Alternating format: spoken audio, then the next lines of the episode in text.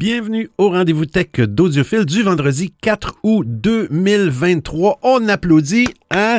C'est la, pas la 200e émission, non, c'est la, c'est la deuxième année hein, que je fais cette émission-là, toutes les semaines. Euh, initialement, c'était euh, initialement c'était fait sur multiples plateformes. C'était en direct, c'était un petit peu plus long. Les émissions étaient quand même 1h30 à, presque 2 heures.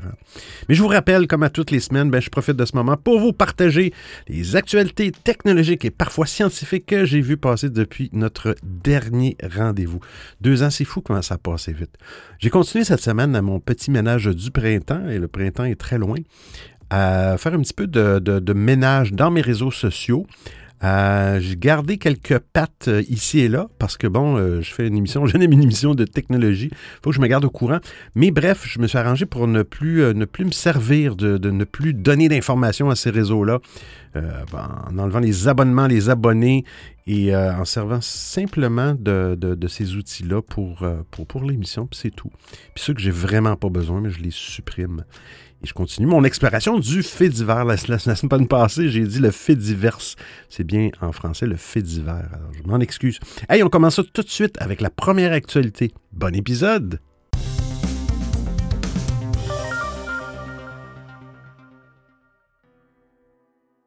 Windows 11, les notifications seront bientôt plus faciles à consulter et à gérer.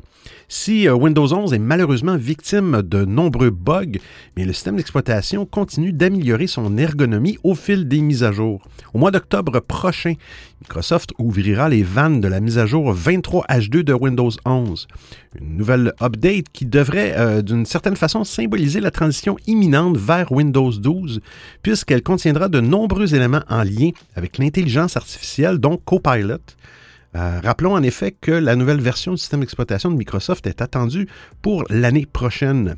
comme euh, on peut le constater depuis plusieurs mois, Windows 11 sert davantage de plateforme d'essai aux différentes fonctionnalités qui pourraient être au centre de Windows 12. Cela étant, Windows 11 n'a pas encore dit son dernier mot. Il nous réserve quelques nouveautés. Pense notamment à l'explorateur de fichiers qui va prochainement être remanié ou encore à l'arrivée de la prévisualisation dans le menu démarrer. Nous venons même d'apprendre que les notifications vont elles aussi accueillir quelques changements. C'est le site Windows Latest qui, euh, qui, nous informe que la version 23.511 de Windows 11, publiée dans le canal Dev, a introduit un ensemble de nouveautés en lien avec le système de notification. Si vous êtes sous Windows 11, alors vous n'êtes pas sans savoir que Microsoft a fait le choix étonnant hein, de ne pas dissocier les notifications du calendrier en bas. De plus, l'icône des alertes n'apparaît que si des notifications n'ont pas été encore lues ou bien que le mode ne pas déranger est activé. Eh bien, dans une future mise à jour, Windows 11 laissera donc l'icône de notification affichée de façon permanente en bas à droite de l'écran. Notez néanmoins que celle-ci ne sera pas toujours dissociée du calendrier. Il ne s'agira donc pas d'un bouton indépendant comme c'est le cas dans Windows 10. Retenez également que pour le moment, du moins, la coche n'indiquera plus le nombre exact de notifications. Pour ce faire, il faudra obligatoirement passer le curseur de la souris par-dessus l'icône en forme de cloche.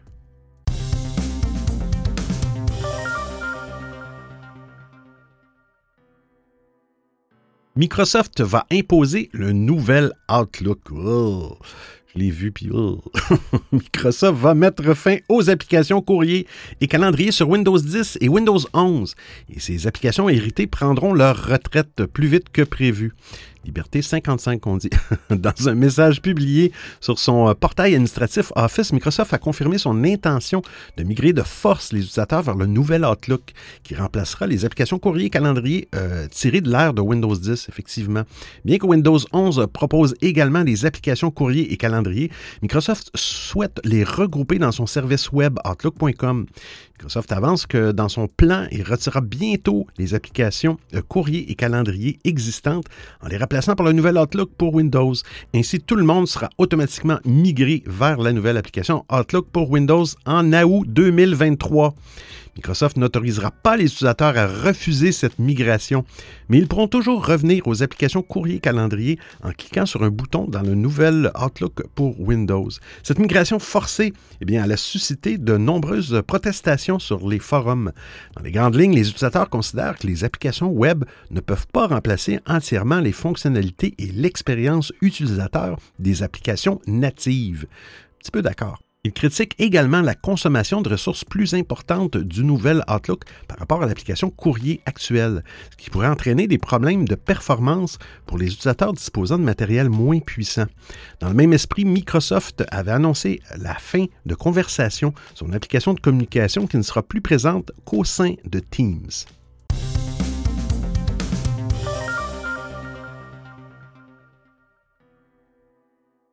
Parlant de Teams, Microsoft active l'audio spatial. Microsoft a activé une nouvelle fonction dans Teams, sa solution de collaboration taillée pour les entreprises. Le module destiné aux conférences en vidéo et en audio intègre désormais de l'audio spatial sur macOS et Windows, sur le modèle de ce propose depuis iOS 15 et macOS Monterey pour FaceTime. L'idée est de positionner la voix de chaque intervenant sur une scène sonore qui s'adapte en fonction de leur position à l'écran. La voix d'une personne placée sur la gauche viendra de l'écouteur gauche, par exemple. Il n'est pas nécessaire de s'équiper d'un matériel spécifique pour bénéficier de l'audio spatial. N'importe quel casque ou paire d'écouteurs pourra faire le travail. La vidéo diffusée par Microsoft permet de se faire une bonne idée du rendu et l'entreprise présente la fonctionnalité comme une manière de rendre les visioconférences plus naturelles, notamment pour savoir instinctivement qui parle lors des échanges à plusieurs. L'audio spatial n'est pas activé par défaut dans Teams. Vous devrez le faire dans les réglages dédiés aux appareils. Pour le moment, les écouteurs et casques Bluetooth ne sont pas gérés. C'est la plus grosse limitation du système. Cela devrait fonctionner avec des écouteurs et casques filaires via prise jack ou USB, ou même avec les haut-parleurs stéréo d'un ordinateur, même si l'effet sera sans doute inférieur. La prise en charge du Bluetooth est toutefois prévue à terme.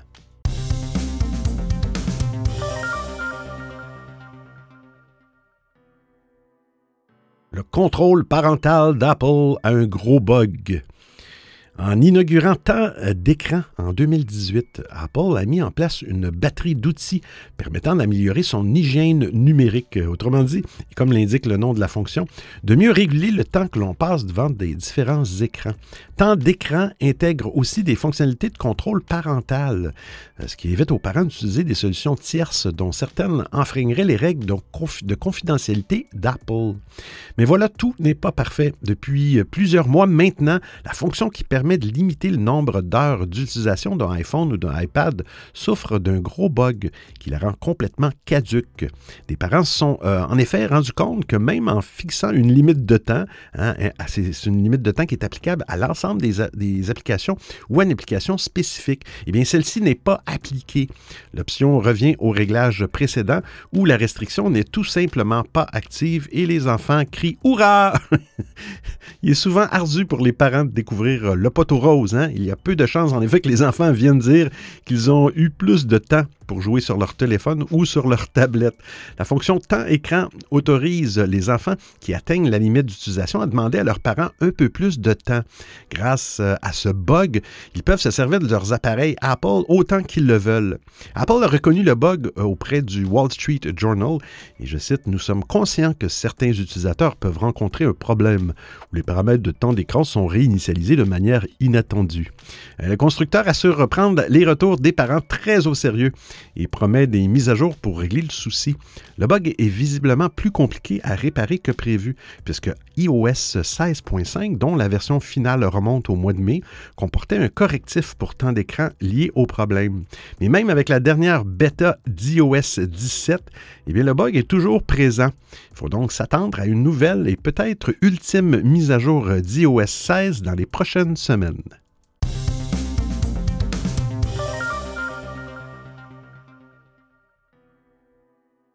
Apple fait une fleur à Elon Musk.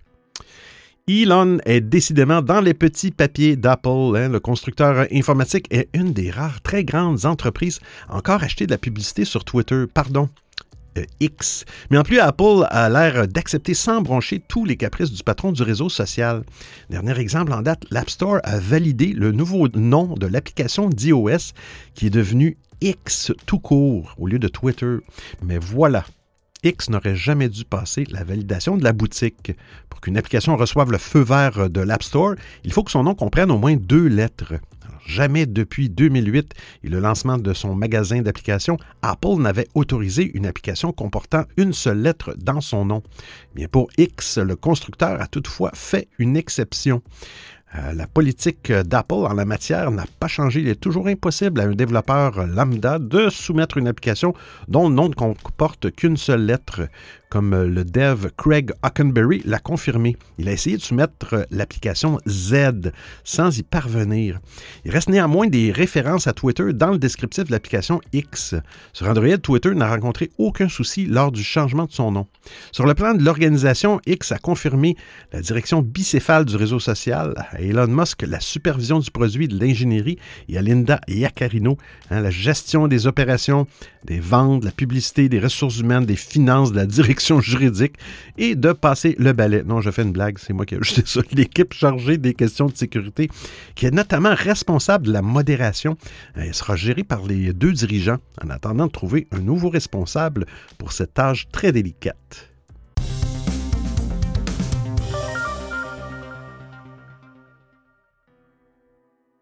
Les notifications Android si vous êtes espionné par un AirTag.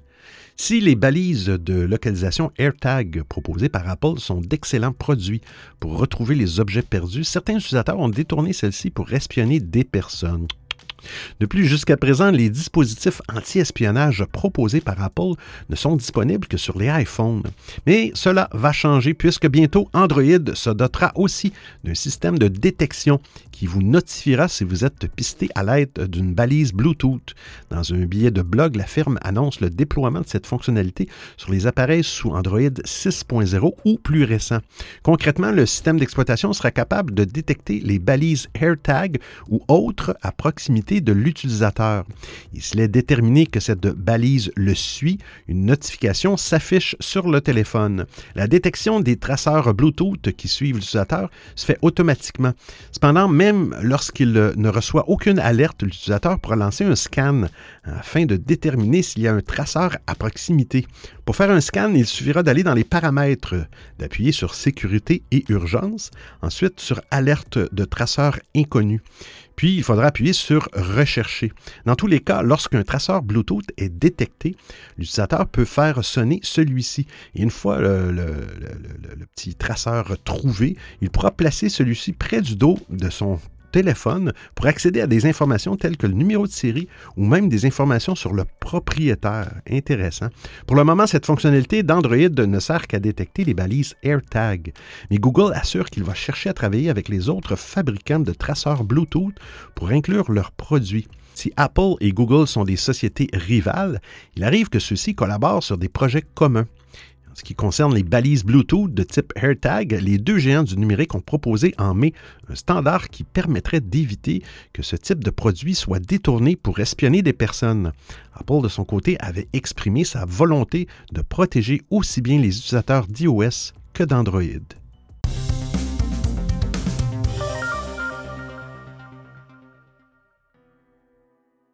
La nouvelle messagerie vidéo WhatsApp que vous soyez pour ou contre les messages audio, ceux-ci ont transformé la façon dont nous communiquons sur les services de messagerie. Cette semaine, WhatsApp lance un nouveau format, les messages vidéo. Le fonctionnement est pareil, mais cette fois-ci, vous communiquez avec vos amis en envoyant de courts enregistrements vidéo. Je cite, les messages vocaux ont changé la façon dont nous communiquons en nous fournissant un moyen simple et sûr de discuter de vive voix sur WhatsApp. Nous sommes basés sur cette fonctionnalité pour développer les messages vidéo instantanés. Vous pourrez désormais enregistrer et partager de courtes vidéos personnelles directement dans la discussion, lit-on dans l'annonce de WhatsApp. Selon WhatsApp, le déploiement de, de cette nouvelle fonctionnalité a déjà commencé et d'ici quelques semaines, celle-ci sera disponible pour tous les utilisateurs. Si la fonctionnalité est déjà disponible sur votre appareil, il suffit d'appuyer un appui court sur le bouton des messages audio pour basculer vers les messages vidéo. Une fois que l'icône de caméra correspondant au message vidéo apparaît, vous n'avez plus qu'à maintenir votre doigt sur ce bouton pour lancer l'enregistrement du message vidéo. L'interface est très similaire à celle des messages audio.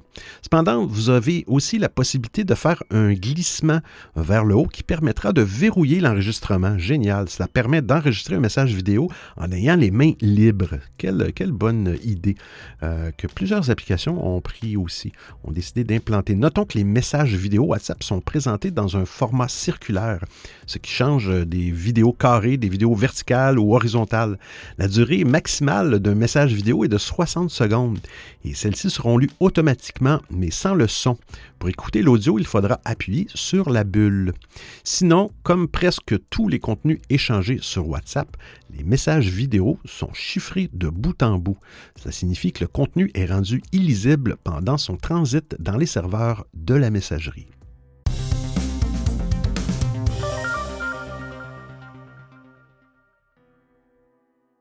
Ah, Meta, pas gentil Meta. Meta commence officiellement à bloquer les médias canadiens. Hein? Meta a commencé mardi le 1er août a bloqué l'accès des Canadiens au contenu médiatique sur Facebook et Instagram en réponse à une nouvelle loi obligeant les géants du numérique à payer les éditeurs.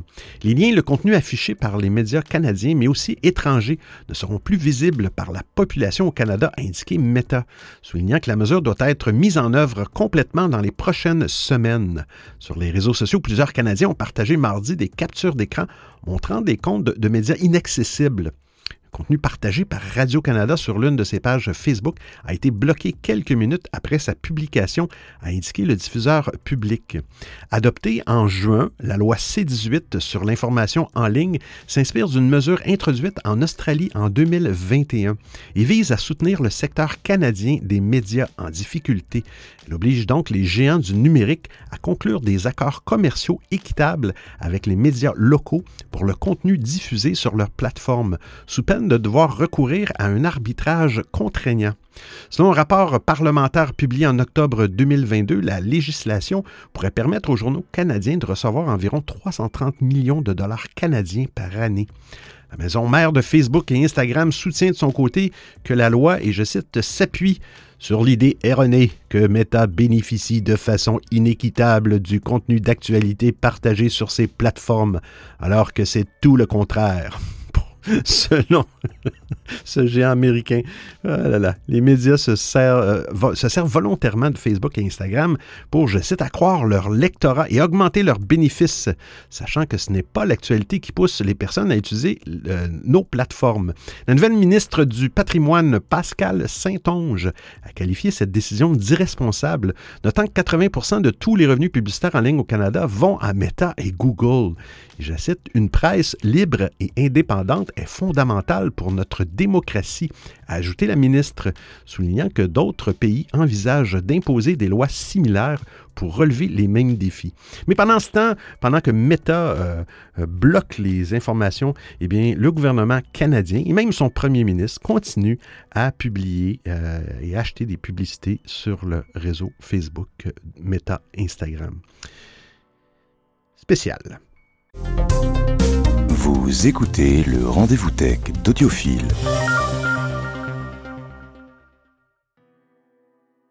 Meta, Microsoft, Amazon et TomTom pour détrôner Google Maps. Oui, quatre compagnies, Meta, Microsoft, Amazon et TomTom, ont lancé leur projet open source visant à rivaliser avec Google Maps et Apple Plan. L'objectif est de donner aux développeurs un accès gratuit aux données de cartographie sans avoir utilisé celles de Google ou Apple. Il faut bien avouer qu'il y a assez peu d'alternatives convaincantes aux deux applications de navigation. Waze euh, ne compte pas parce que Google l'a racheté en 2013.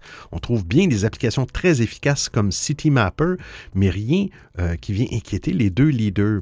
Cela pourra bien changer hein, avec l'Overture Maps Foundation, qui a été créé l'an dernier par les quatre géants de la tech.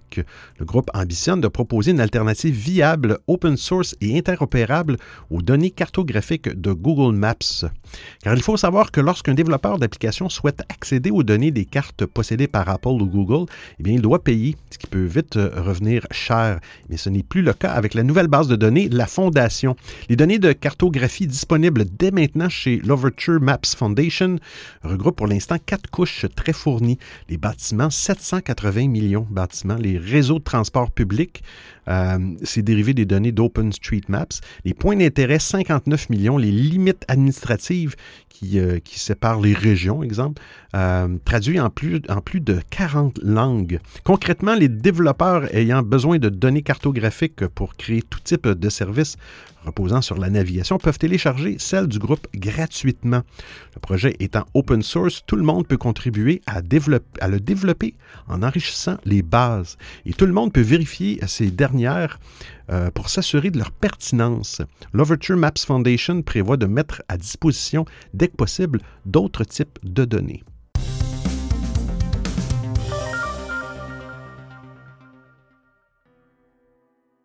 Elon Musk prend le contrôle du compte X.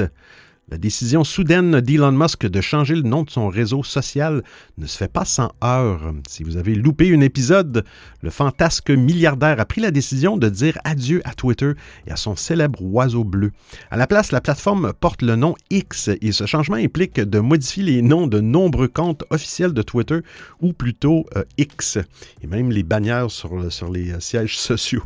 Plusieurs comptes ont déjà effectué la transition, hein, comme Twitter Sports devenu X Sports ou Twitter Creators qui s'appelle désormais X Creators. Évidemment, Elon Musk s'est également empressé de ne renommer le compte Twitter officiel Twitter en X. Une décision logique, sauf que ce compte X appartenait déjà à l'un des plus anciens utilisateurs de la plateforme. En effet, le photographe Gene X Huang a créé ce compte X en mars 2007 et ce nom d'utilisateur ne lui appartient plus. Comme le rapportent le Telegraph et le TechCrunch, eh Elon Musk et X ont récupéré l'arrobas suivi de la 24e lettre de l'alphabet sans avertissement ni compensation financière. Je cite, ils l'ont juste pris, je me doutais que ça arriverait, à confier son ancien propriétaire. Celui-ci affirme avoir simplement reçu un courriel expliquant que le compte arrobas X était maintenant la propriété de l'entreprise. À la place, l'utilisateur se retrouve avec le nom d'utilisateur arrobas X 1, 2, 3, 4, 5, 6, 7, 8, 9, 9, 8, 7, 6, 5. Il voit toutes ces données et ses abonnés transférés. De son côté, le nouveau compte X a récupéré les 66 millions de followers de l'ancien Twitter. Même s'il n'a pas reçu de compensation financière, l'affaire finit sur une bonne note pour Gene X Kwang. Le photographe s'est vu adresser une lettre dans laquelle Twitter, devenu X, le remercie pour sa fidélité. Ah, quelle belle lettre. L'entreprise a également décidé d'offrir quelques goodies et l'opportunité de visiter le siège social de X en guise de témoignage de notre reconnaissance. Ah, merci Elon.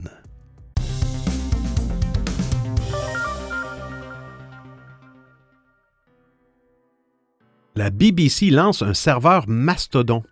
Euh, la BBC a lancé son propre serveur Mastodon expérimental, marquant l'un des premiers grands organes de presse à établir une instance sur l'alternative Twitter pouvez accéder au serveur euh, sur social.bbc qui comprend les publications d'une poignée de comptes de BBC, notamment BBC Radio 4, Taste Tester, hein, BBC Research and Development et plusieurs autres.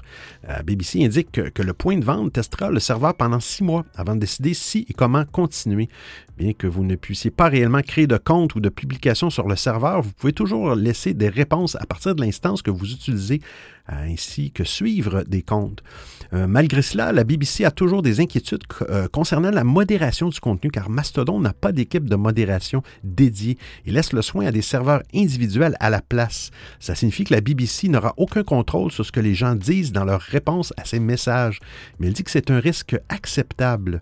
Et je cite les principes du fait divers qui mettent l'accent sur le contrôle local, le contenu de qualité et la valeur sociale sont bien plus alignés sur nos objectifs publics que ceux euh, de, réseaux ouvertement commerciaux comme Threads ou Twitter, écrit la BBC. Ils disent ensuite, nous visons à savoir quelle valeur il a apporté et combien de travail et de coûts sont impliqués. Euh, cependant, le Financial Times, euh, qui a essayé la même, le, même test, a fermé quelques mois plus tard, déclarant, je cite, Mastodon s'est avéré plus compliqué qu'il n'en valait la peine.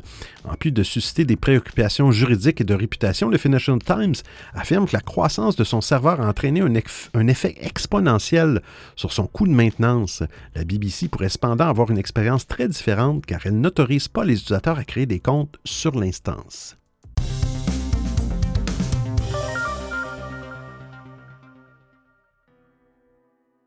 Elon Musk tue TweetDeck. Il le remplace par X Pro.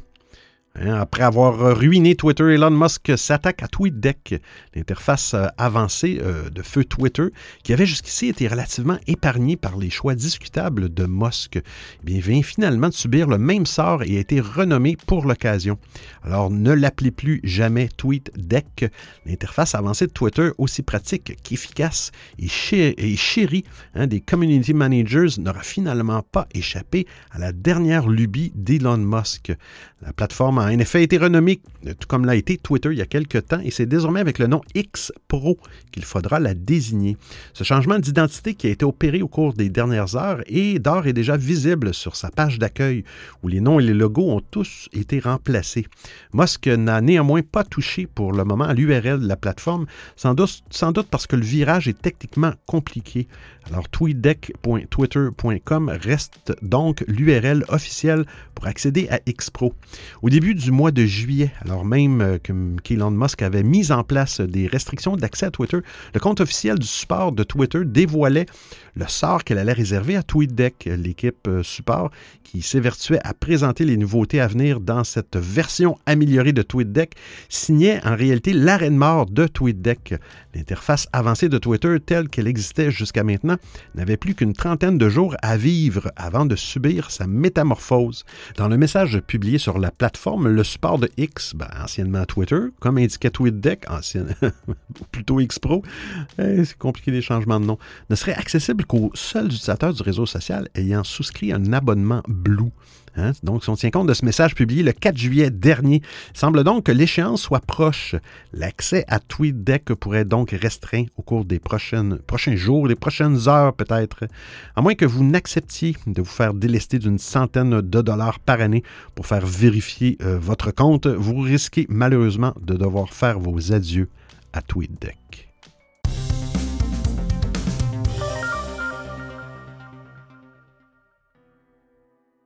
La véritable autonomie des voitures Tesla. Hmm? Selon Reuters, euh, Tesla aurait sciemment menti sur l'autonomie affichée de ses voitures électriques, notamment le modèle 3, sa voiture la plus abordable.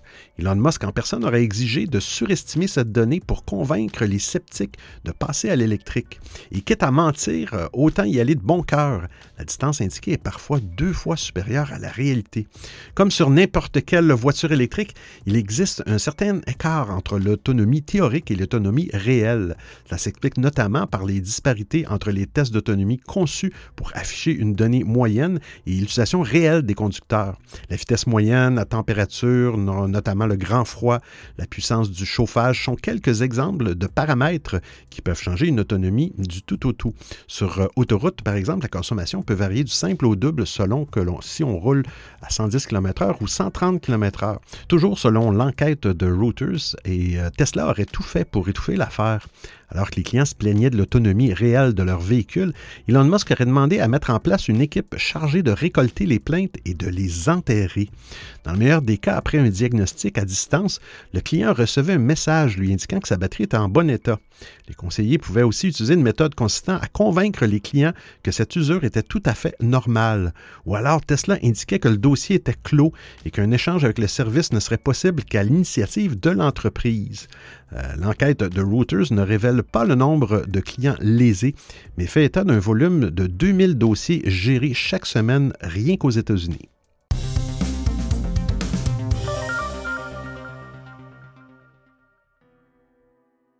La NASA lance son propre service de streaming.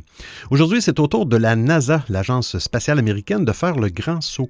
Selon les informations données par la direction de la NASA, le service devrait permettre d'accéder à des contenus vidéo originaux et des images exclusives des lancements les plus importants de l'histoire. La NASA précise que NASA Plus sera entièrement gratuite et qu'aucune publicité ne viendra gâcher l'expérience. Le service devrait être disponible directement depuis un navigateur mais également dans l'application de la NASA sur iOS et Android. Une version spécialement conçue pour les Fire TV et Apple TV est également en cours de développement. Elle devrait arriver plus tard dans l'année. Avec ce nouveau service, la NASA cherche à simplifier l'accès aux contenus et vidéos produites par l'Agence spatiale américaine. Depuis plusieurs années, la NASA dispose d'un live YouTube avec des émissions spéciales pour différents lancements. Bien que très suivie, cette chaîne ne permet pas d'accéder au contenu à la demande, ce que NASA Plus sera capable de faire. Ce service n'est pas disponible avant plusieurs semaines. Il est d'ores et déjà possible de faire un tour sur la bêta mise en ligne par la NASA. L'Agence spatiale américaine est la première à demander des retours d'utilisateurs pour s'améliorer. Elle a besoin d'un maximum d'avis différents pour construire le site le plus complet et le plus simple d'utilisation possible. NASA Plus devrait ainsi ressembler aux autres services de streaming que nous avons euh, l'habitude d'utiliser. L'idée pour l'Agence spatiale américaine est de se fondre dans le moule de Netflix et consorts pour ne pas changer les réflexes d'utilisation. D'ici quelques mois, il sera ainsi possible de passer sa soirée devant un documentaire sur les nébuleuses avec des images exclusives et magnifiques du télescope spatial Hubble et de son successeur James Webb. Un tel service attendu depuis euh, plusieurs années par la communauté scientifique devrait également servir de magnifiques liens d'éducation pour les plus jeunes qui retrouveront sur NASA Plus des contenus adaptés, sécurisés et complets. L'Agence spatiale américaine met un point d'honneur à regrouper ses contenus sous le signe NASA Plus pour également lutter contre la désinformation et les utilisations malhonnêtes de son nom et image.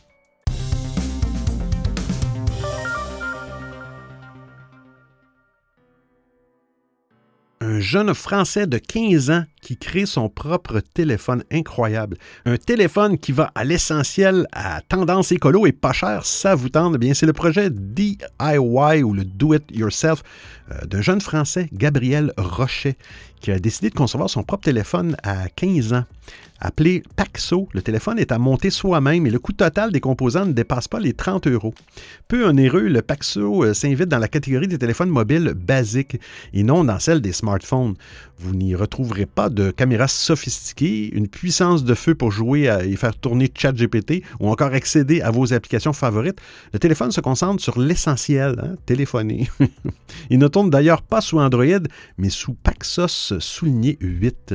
Ce petit système d'exploitation fait tourner 8 applications, dont les incontournables quand même, appli téléphone, message, contact. On trouve aussi une calculatrice, une horloge, map pour calculer ses coordonnées GPS et même des jeux quand même.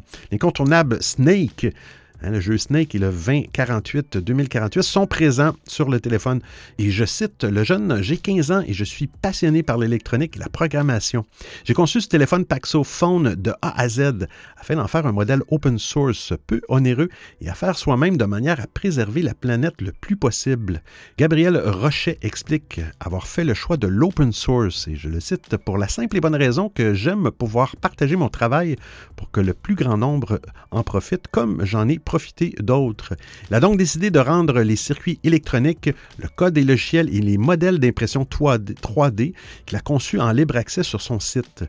Je cite, avec cette approche, j'espère que chacun aura l'envie de réaliser et partager ses propres inventions, précise-t-il. Alors, si euh, l'envie vous en prend, vous pouvez donc tenter l'expérience Paxo avec une, pour une trentaine d'euros peut-être une quarantaine de dollars canadiens, et quelques outils.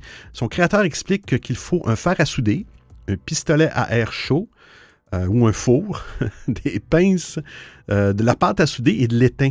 Aussi une imprimante 3D. Mais là, bon, euh, c'est un élément qui est un petit peu moins courant et plus onéreux, mais il est possible de commander en ligne pour le plan 3D pour, faire son impression par quelqu'un. Dans le fond, qui a une imprimante 3D. Une vidéo YouTube aussi viendra prochainement accompagner les explications disponibles sur le site paxo.fr que j'ai rajouté dans les notes de l'émission.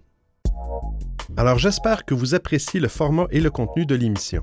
Si vous avez des suggestions d'actualité, des commentaires, vous voulez m'envoyer un message audio ou simplement me payer un café, eh bien c'est très simple. Vous trouverez tous les liens sur www.audiophile.com.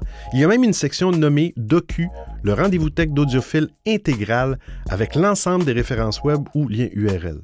Et je vous remercie de m'avoir prêté vos oreilles pendant l'écoute de cet épisode. Alors, c'est ainsi que se termine la deuxième année du podcast d'Audiophile. Hein? Ça m'a fait plaisir de, de faire cette émission-là. J'espère que vous avez apprécié et longue vie à vous. Non, non, je fais une blague. Hein? Je vous annonce officiellement que le podcast Audiophile revient pour une troisième année. Hein? On se retrouve la semaine prochaine pour le prochain épisode. Euh, d'ici là, portez-vous bien. Ciao, ciao tout le monde.